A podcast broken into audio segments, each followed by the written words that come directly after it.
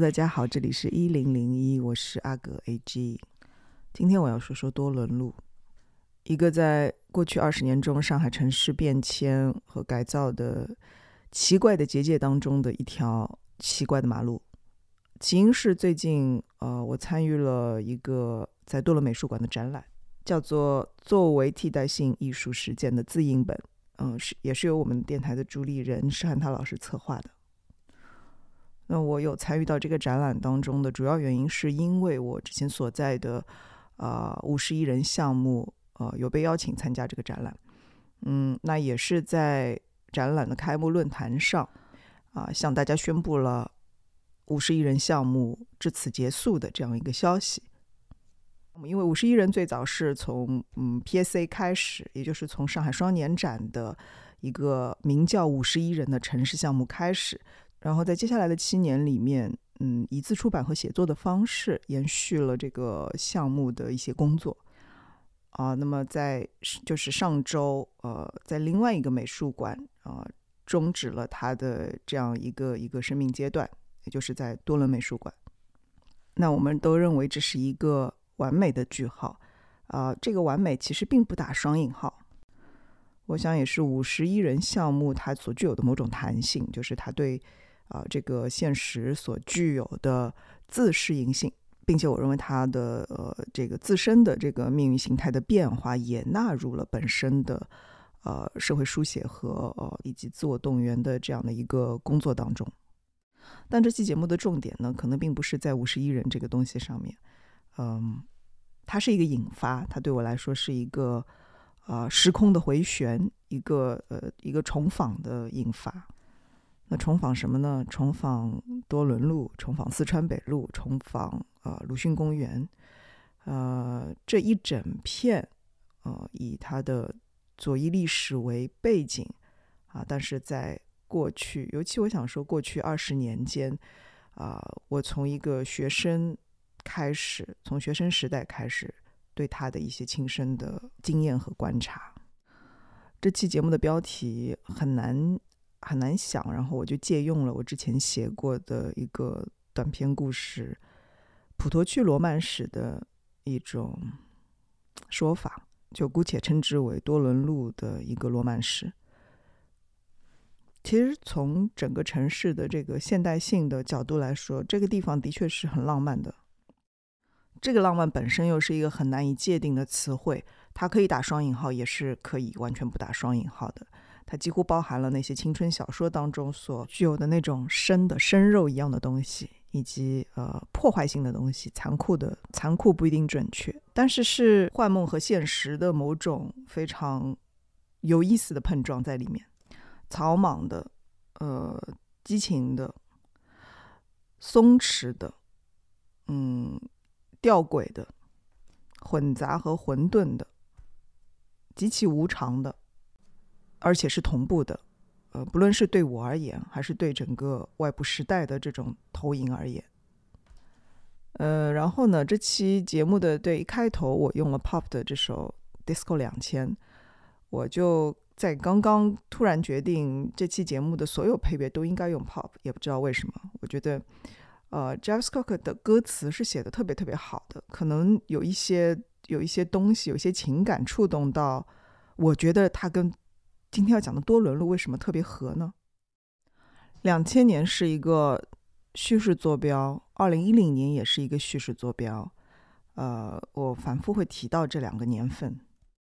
要知道，随着二零一零年世博会之后巨大的资本涌入和地产行业的这种崛起，所导致的当代艺术的某种呃蓬勃的现象，或者说是一部分的假象啊，在那个时候，多伦美术馆其实它是一个相反的状态，在人家最如火如荼的时候，这个场馆空间曾经做过两年的。动迁办，这当然是和这个场馆的属性有着本质的关联。嗯，同时也是对这个地区的呃实际在二十年间的这种命运有一个非常有意思的这种隐喻般的呈现。多伦路，也就是我们现在所说的多伦路文化名人街，对吧？嗯，也是在千禧年的时候啊被改造出来的一个东西。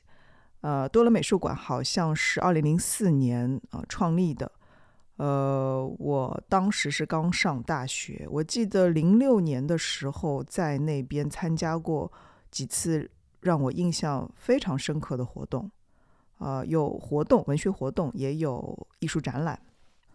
说这个美术馆是上海当代艺术的真正发祥地，我觉得是不为过的，真的不要看不起，现在看起来。这样一个奇怪的美术馆，相比在两千零几年的时候，在多伦美术馆所发生过的那些艺术和文化现场，当后来不论是带着嗯看起来非常高端的学术或者是资本进来到这里的美术馆，其实大部分都没有真正的当代过。多伦路文化名人街，我记得。外围它是以前有一个自由市场，就是那种露天的这种路边的菜市场。直到好像两千零几年初的时候，我去的时候，那个那个菜场还在。呃，它几乎像虹口区的一个四川北路湾口的一个创创口，一个伤口。然后文化名人街当时刚造好的时候，是一直被我们吐槽，虽然就是吐槽，就是呃奇怪的，就是咖啡馆，还有一些。假古董店之类的，但我还会去。呃，我记得我在一家旧书店在翻旧的连环画的时候，听到旁边有一个人，一个男人的声音在问店主这本书多少钱。我一抬头，我发现他是谁？是那个六小龄童。嗯，就是我，呃，对我童年呃印刻最深的男人。因为每个暑假。电视台都要重播《西游记》嘛？那是个有点寒冷的，但是阳光非常非常好的上午。不知道为什么没有人，可能是我逃课或者怎么样。我我我一个人在多伦路。反正那次碰到六小龄童，我觉得是非常梦幻的事情，而且它有某种预兆，有关于梦幻本身的一种预兆。然后在多伦美术馆旁边，其实还有一个老建筑，但是后来呃呃扩建翻修过的，是一个基督教堂，叫洪德堂。关于它的历史和它的内饰，我已经完全不记得了。可是我记忆犹新的是，有一天晚上，夏夜的晚上，呃，也是天气特别好，能看到很多星星，呃，就坐在，我们就坐在这个教堂外面的石头台阶上，坐在地上喝啤酒。对，就仅仅是喝啤酒，然后没有什么其他的事情，特别的事情发生。后来有一天，我突然意识到，哦，有一个多伦美术馆，然后它里面有一个活动，太吸引我了，就是让菲利普·图森，法国的新小说家，来到第一次来到上海，就在那边做了一个一个文学讲座。然后我记得当时应该是有他的两本新的小说要中文版要出版，一本叫《做爱》，一本叫《逃跑》。而且《逃跑》这个小说还是以他在中国旅行的这个经验写成的，他因此拍了一个短片。我想当时他会出现在多伦美术馆，也是因为他的身份的这种复合性。他除了写小说之外，他还啊拍摄录像，也做装置、摄影等等。嗯，我记得他当时来的时候，呃，会随身带一台尼康的 FM 二的照相机。非常高大，但同时他又很安静、很羞涩，但也非常平易近人。后来几年之后，我也不记得是几几年，我就写过一个故事，呃，是和多伦美术馆，呃，是和图森的那次到来是有关的一个一个东西。然后就上周，他以某种形式又回到了，就这这个职业又回到了多伦美术馆。然后那本小书里面，我其实一直在在。说重访这个概念，呃，没想到他以自身肉身的这个形式，真的重访了他曾经的这个故事发源地。后来几乎是在同年，嗯，也是在二零零六年，呃，多伦办过一个非常轰动的大展，是让米歇尔·巴斯奎德的一个纸本作品展。巴斯奎特就是那种特别我说的生，就是野生状态的那种那种艺术家。呃，若不是后来碰到了安迪沃霍，呃，他的这种知名度，他的这种价值，他的我说的这种价格，不会那么被被大家所认同和接受。我记忆当中，嗯，当时那个纸本回顾展的开幕的现场的气氛是非常非常热烈的，这也是我第一次在现场感受到大家以。啊，价格呃，去去谈论一个艺术家的作品，同时呢，现场又有一种类似于八五遗风的这种这种气氛，啊，包括有千禧年典型的呃文化场所的这种这种混杂性、这种开放度，呃，来参观展览的观众的这种阶层、年龄和类型都是非常丰富的，就在那个现场。有一种什么东西它还在，以及一种什么东西它正在出现和转变，啊，处在一个这样交界的一个非常混杂的状态。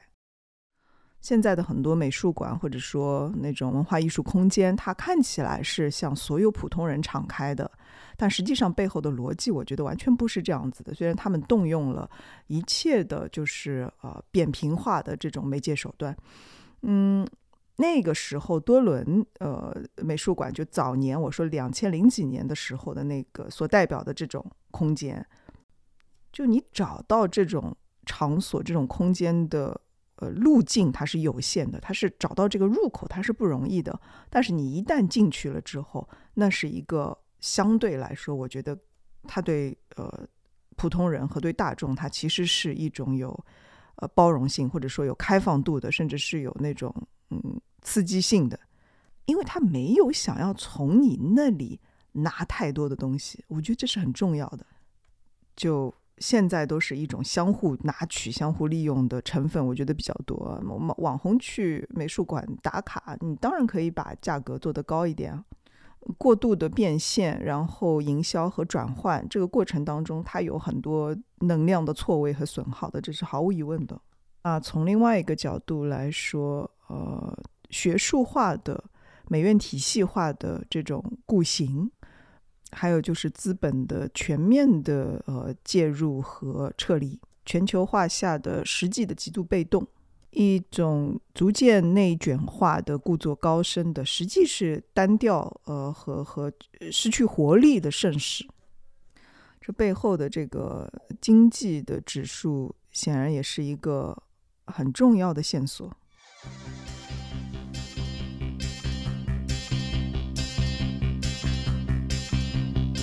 She came from Greece, she had a thirst for knowledge. She studied sculpture at St. Martin's College, that's where I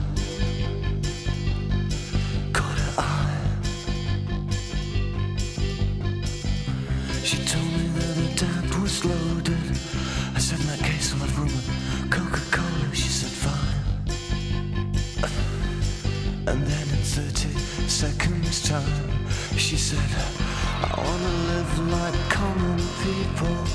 I wanna do whatever common people do. Wanna sleep with common people. I wanna sleep with common people like you. What else could I do? I said, oh, I'll see what I can do. I took her to a supermarket.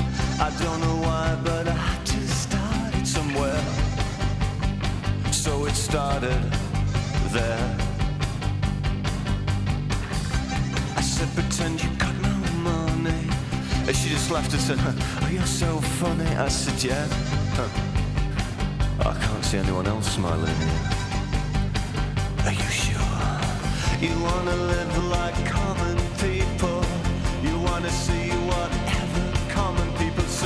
Wanna sleep with common people. You wanna sleep with common people like me. But she didn't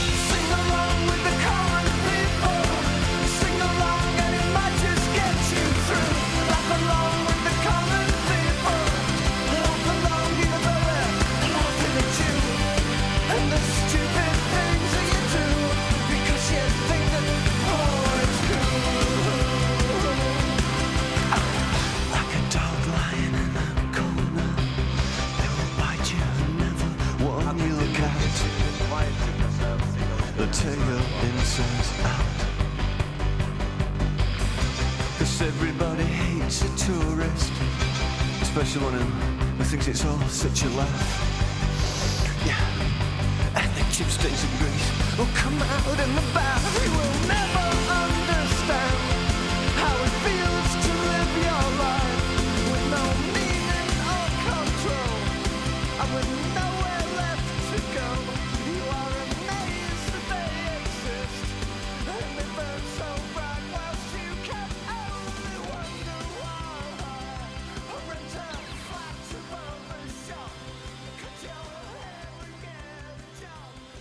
Jarvis 真的很会写歌词，有没有？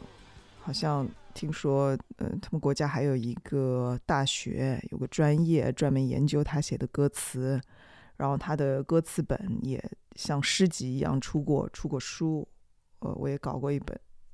他写的大部分歌词都是和阶层和性爱有关的。前面这两首歌都来自于他那张非常具有划时代意义的这个《Different Class》那张专辑。那《普通人》这首歌肯定就是他他们最好的一首啦。嗯，歌名好像歌词都跟今天讲的某些东西有一点搭，所以就放一下，放一下。然后歌词开头就就很有意思啊，他说：“那女孩她从希腊来，带着对知识的渴求。”啊，他在圣马丁艺术学院学雕塑，我就是在那里被他看到的。然后他就跑过来告诉我说，他父亲是个富翁。呃，我说那这样的话，我就可以点点朗姆酒和可乐啦。他说那好吧。然后有那么三十秒钟之后，他就说，哎，我想像普通人那样生活，我想做普通人做的事，我想和普通人睡在一起啊，我想和像你这样的普通人睡在一起。呃，可我能对此做什么呢？我说我看看我能做些什么吧。然后我就带他去了超市。我不知道为什么，但我觉得必须得有一个起点，所以就从这里开始吧。我说你得假装身无分文。然后他笑了，说你真有趣。我说是啊。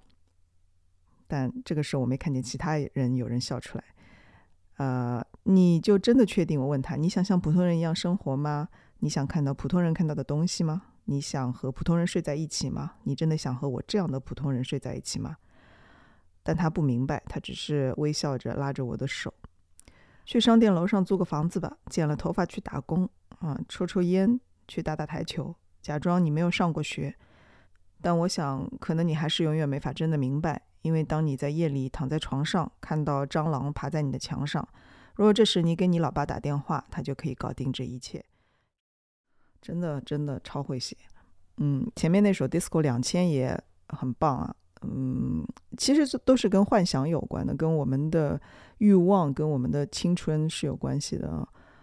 啊，那首歌就是说他对他小时候不鸟他的那个青梅竹马的女生的这样的一个一个幻想。来读一小段歌词吧。我们出生在同一小时内。我们的妈妈说我们会成为青梅竹马的。你的名字是黛博拉，黛博拉，这个名字一点都不适合你。人们说等我们长大了我们会结婚，永远也不分离。但我们并没有约会过，尽管我对此想过很多。黛博拉，你还记得吗？你家的房子非常小，墙纸还是用木屑做的。每当我过来约你时，你一点也不睬我。我就说，我们到了两千年就见上一面吧。那时我们已经成人，那会不会太奇怪了呢？还是会在两点钟到路边的那个喷泉处相遇？我不曾听人说你已经嫁人，我宁愿独自在此遗忘过去，在多年前沉闷的、孤独的星期四。你是学校里最先发育的女生，马丁说你的胸部是最好的。那些男生都爱你，而我却一团糟。我总是眼睁睁地看着他们设法将你的衣服脱下。我们是朋友，也只能是朋友。歌词里面说两点钟在路边的喷泉处相会，这个我觉得太有意思了。嗯，虹口足球场站那条在呃千禧年新开的轻轨，嗯，曾经是很多网恋少男少女的相会点。还包括这个轻轨站旁边的鲁迅公园，鲁迅公园门口有一个历史悠久的麦当劳。这个麦当劳的风景特别好，它的二楼因为朝着啊公园里面，所以是落地玻璃窗，就外面就是一片绿。当时的少男少女又没有钱，然后约会只能约在麦当劳。稍微有点钱的话，可以去旁边去吃味千拉面。那个那家店好像现在已经没有了吧？在旁边有一条被规划出来的那个所谓的情侣散步街叫田爱路，就它有点像多伦路被规划出来是一个文化名人历史街区。田爱路呃有有一些那种很奇怪，有些留言墙，大概是他是希望你写些情话还是什么东西在上面。但前几天我路过的话，我就看到有一些特别左翼的这些宣言啊被这个涂在上面，被涂鸦在上面。其实这两种内容也没有很大差别，它的确还是符合这整个街区的一种一种总体上的规划，难道不是吗？一切都是幻想的现象和现实的现象碰撞出来的，产物。我我们要去理解这种很刮三的痕迹被堆叠在一起，它们是重叠在一起的。叙事或者说文体，它可以永远都是在流变的。对我小时候来说，四川北路是两个东西，一个东西是跟我个人经验有关的，还有一个东西就是跟这个呃街区的它的建筑形制有关，啊，就是石库门。这两个方面呢，在我初中阶段它是重合在一起的。嗯，我之前有一个英文家教老师，呃，她是一位女性，然后她住在。呃，就是四川北路靠近多伦路这里，以前这里都是呃石库门的这种呃民宅。呃，我要从普陀区每周末呃坐公交车来到虹口这边来去上课，那我会换乘到一辆公交车叫六十三路。我在很小的时候就呃享受到一点点关于这条公交车的这种所谓的特权。那我有一个亲戚就是在 六十三路里面做调度员。啊，所以里面的司机和售票员都是认识我的，我可以有点像啊拦 taxi 一样的，就是在半路拦截这辆公交车。但这这种事情在现在是不可能发生的，这是无法想象的，因为现在是一个特别呃规范的、有有交规和这种规范的这种社会。嗯，这些呃驾驶员他们会在嗯交汇的时候，如果是有红绿灯的时候。会相互从那个窗户呃里面递一些东西，就对我来说，坐那辆公交车就是像在呃，就直接进入了一个喜剧电影，就很有机生动，就是奇怪但很顺滑。然后六十三路公交车，它是在四川北路海宁路有一站，四川北路海宁路就是我们可能之前也说到过上海电影的一个发祥地，在那一个路口。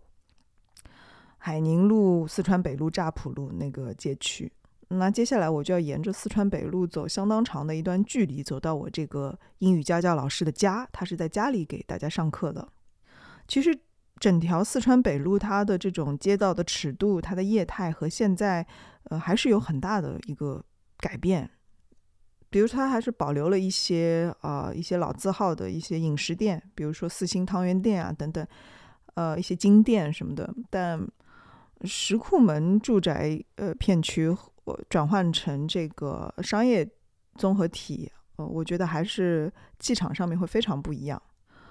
两千年前，也就是九十年代末，呃，整个城市的这个呃动迁改造是非常巨大的，就那那种行动的这种尺度和现在也是完全不一样的。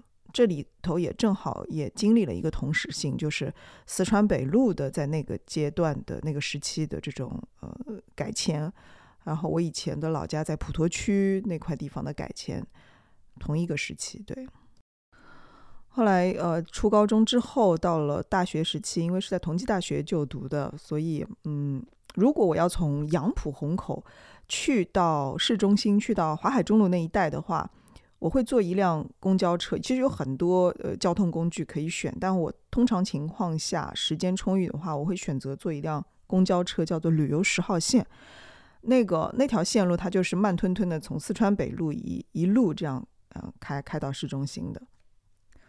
呃，当时我有一个男朋友，他是虹口区的，所以呃我经常跟他一起坐这这条旅游十号线。很多我回想起来的一些片段，都是呃关于约会的片段，都是类似于这样，在一个比较漫长的路上，但是非常有意思，街景不断的在变化，不断的在流变。四川北路多多伦路一直对我来说有一种嗯孤岛的感觉，有一种胶囊的那种感觉。它一直带你返回，但是它不是带你返返回来去怀旧的，它带你返回，不断的再去看这个。变化的规律，在这种衰败和荒诞当中，有一些呃叙事，它是一直会发芽、会发芽的。彼时的劣势，它可能此刻就是变成优势；然后彼时的衰落，此刻就是一种新生。然后它跟整个呃大背景的这种盘根错节的根子上的这种连接、这种联系啊，导致了。这个叙事的可持续性其实比城市当中其他一些地方的可持续性反而要强。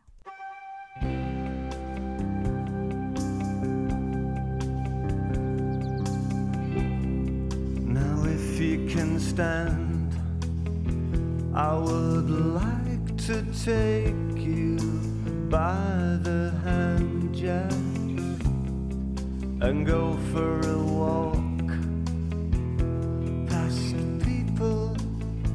stay.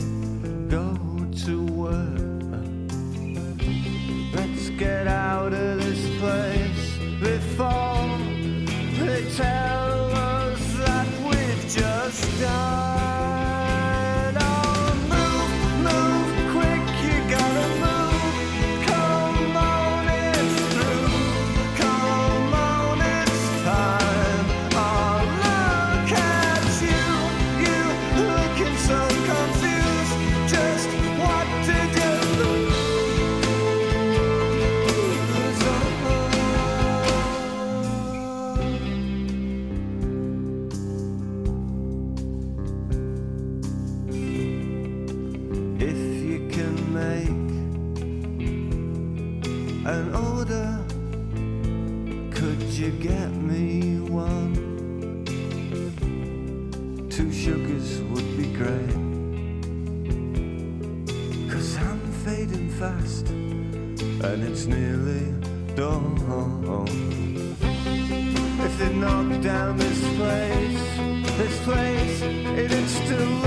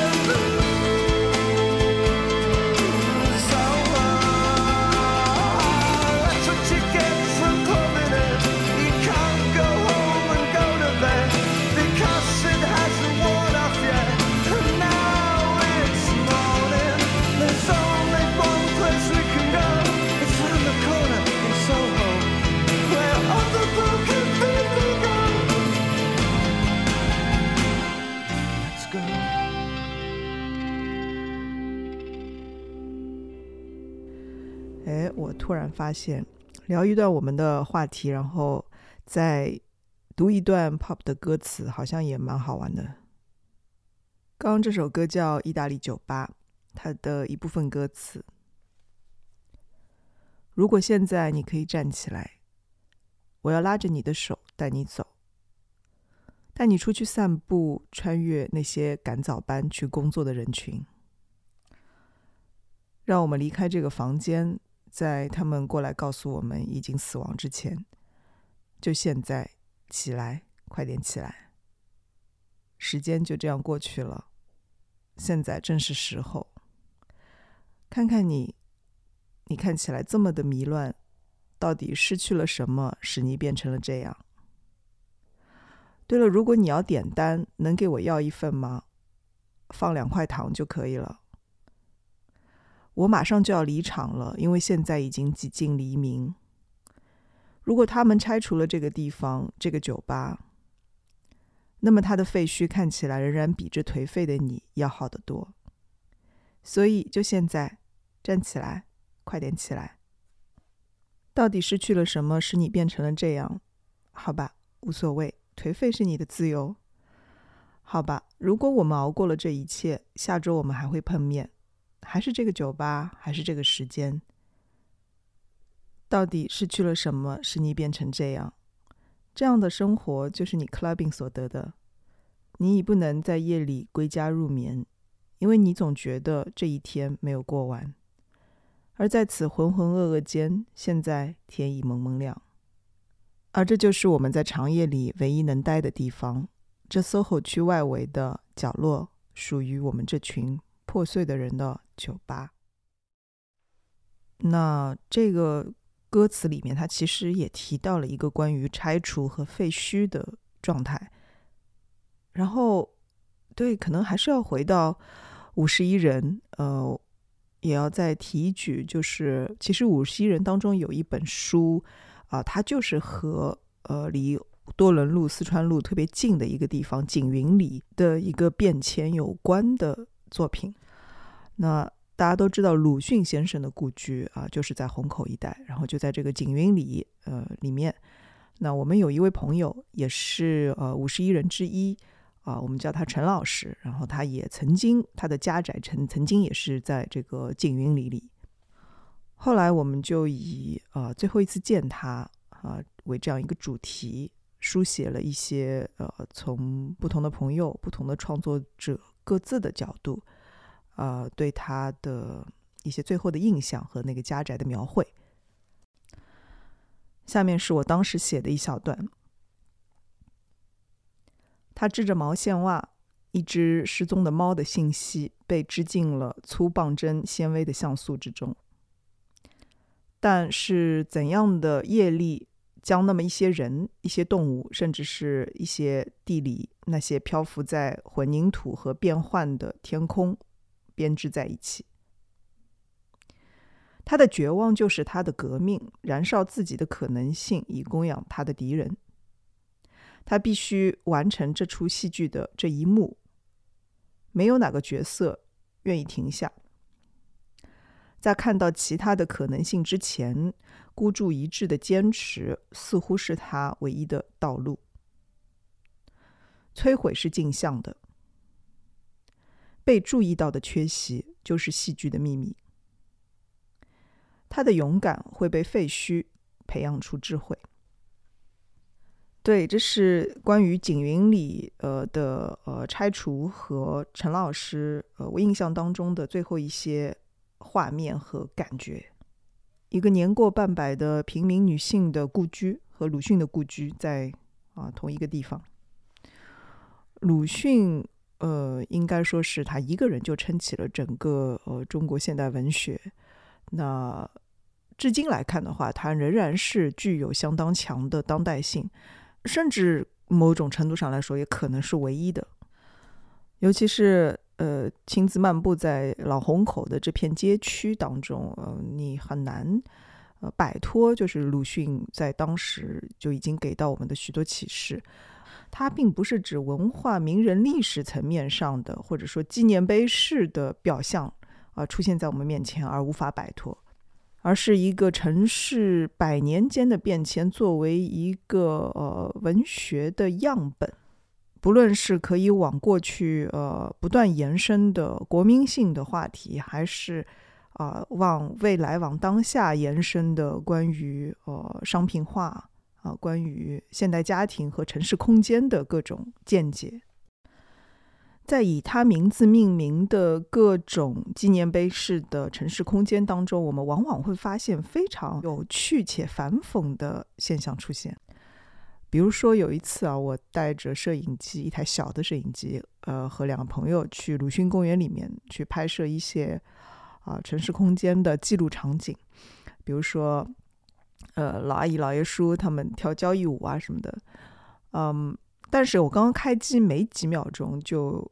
有三个保安冲过来，呃，叫我把镜头关掉。啊，我说为什么这里不能拍摄吗？然后他们说，你用手机拍可以，但是你用专业的摄像设备就是不能拍。啊，因为我说为什么呢？他说因为这里是保密单位。然后我说你们怎么能那么快就过来呢？嗯，当我问完这个问题，我就其实已经知道答案了，因为我一抬头我就看到，这个头顶上方有四面八方的摄像头正对着我。呃，我觉得好棒，我觉得这个场景，呃，可能本身比我要嗯想好的要去拍摄这个公园的日常要更有意思。我就追问我说：“哦，为什么是保密单位呢？就是有什么可保密的呢？这个公园里面？”我说：“难道是因为鲁迅的墓在这个公园里面吗？”呃，保安显然不会给我一个准确的答案，但是我我我感觉他有一种不置可否的那种态度在里面。直到这一刻啊，我意识到坟墓这个象征啊，在这样的情境下，突然之间就具有了一种极其有张力的含义，又好像呃呃岔回了一开始说的那个展览，多伦美术馆里的那个展览和我们五十一人的呃状况，在生与死之间不明的这个状态下，有非常多的可能性可以让我们瞥见。事物更真实的状态，以及它一个更丰富或者说它更大的一些层次。叙事这个东西，它往往是自完善的，但是，但是你要给它足够的时间、足够的空间，让它去发展，让它这个地质层自己把自己顶出来。可能今天这期节目听下来也觉得没有什么浪漫的，对吧？跟罗曼史好像也没有什么关系。因为它是就是一个很私人的、特别小的视角，也没有什么奇幻的部分，甚至也不那么好听，嗯，还会夹杂一些我个人比较偏激的判断。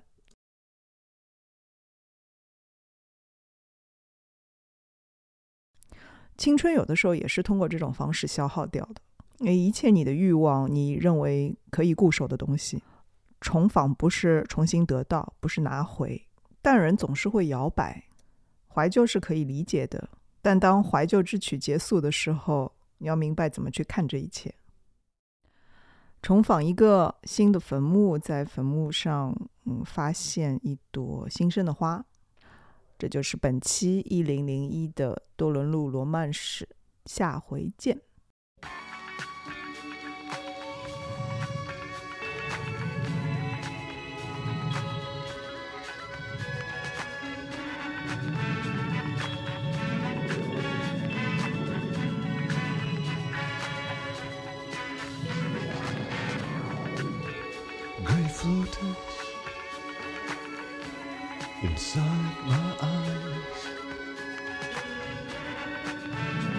Visible when you look into a clear blue sky. Memories of days gone by.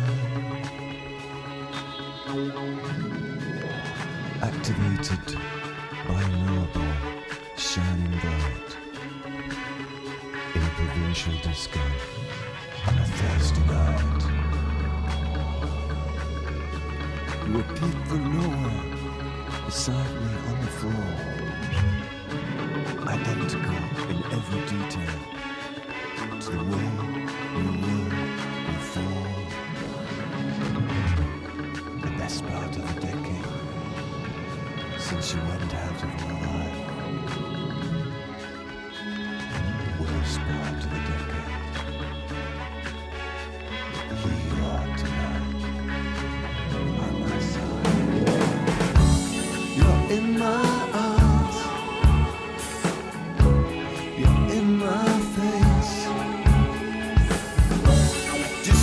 before.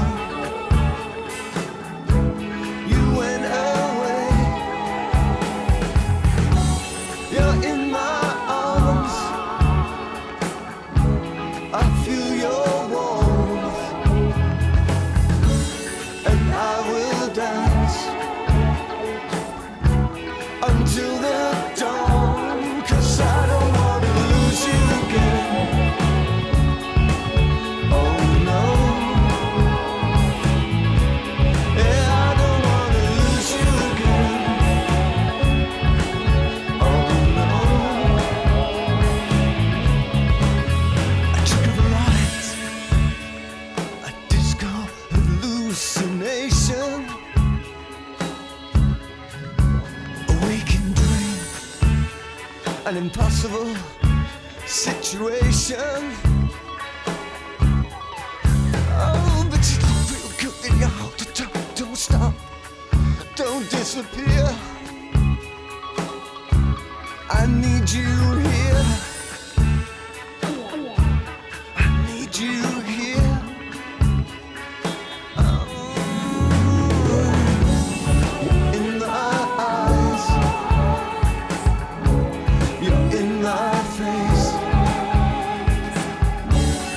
just like before.